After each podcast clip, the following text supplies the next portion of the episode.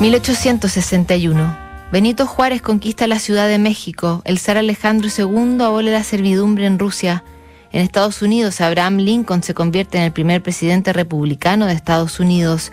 Y en el marco de la guerra civil de ese país, el estado de Delaware vota no separarse del resto de la nación.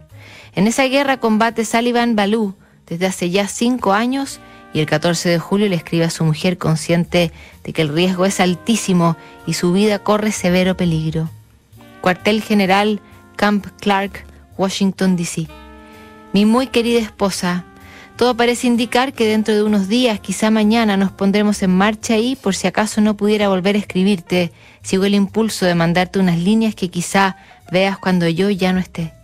Padre, hágase de mí tu voluntad, y si es preciso que caiga en el campo de batalla por mi país, estoy preparado.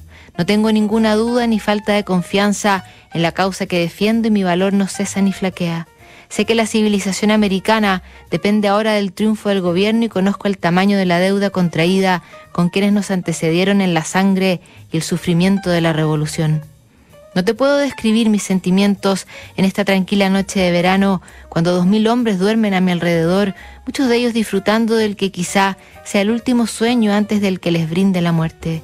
Y recelando que la muerte me acecha con su dardo mortal, me uno en comunión con Dios, con mi país y contigo.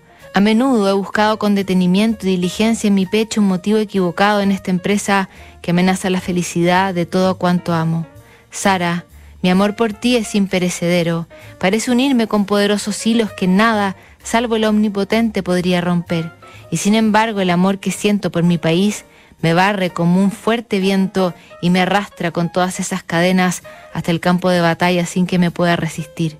Los recuerdos de todos esos momentos dichosos que he disfrutado contigo me asaltan y siento el mayor agradecimiento de Dios y a ti por haber podido disfrutar de ellos tanto tiempo. Si no regreso sano y salvo con mis seres queridos, mi querida Sara, no olvides nunca lo mucho que te he amado, ni tampoco que cuando exhale mi último suspiro será tu nombre el que susurre. Perdona mis defectos y los muchos sufrimientos que te he causado. Qué desconsiderado, qué tonto he sido a veces, cómo me gustaría borrar con mis lágrimas cualquier pequeña mancha que haya podido enturbiar tu felicidad.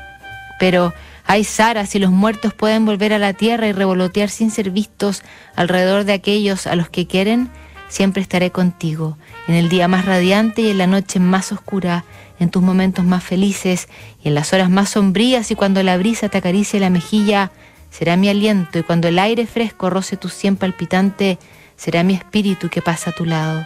Sara, no llores mi muerte, piensa que me he ido y espérame, porque volveremos a reunirnos. En cuanto a mis pequeños, crecerán como crecí yo y no conocerán el amor y los cuidados de un padre. El pequeño Willy es demasiado pequeño para recordarme, pero mi Edgar, de ojos azules, atesorará mis juegos con él, los recuerdos más vagos de su infancia. Ay, Sara, te esperaré.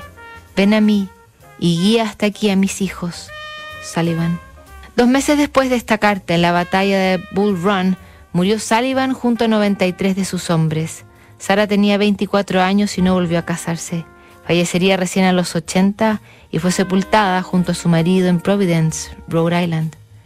Seguimos revisando mañana cartas a quien notable.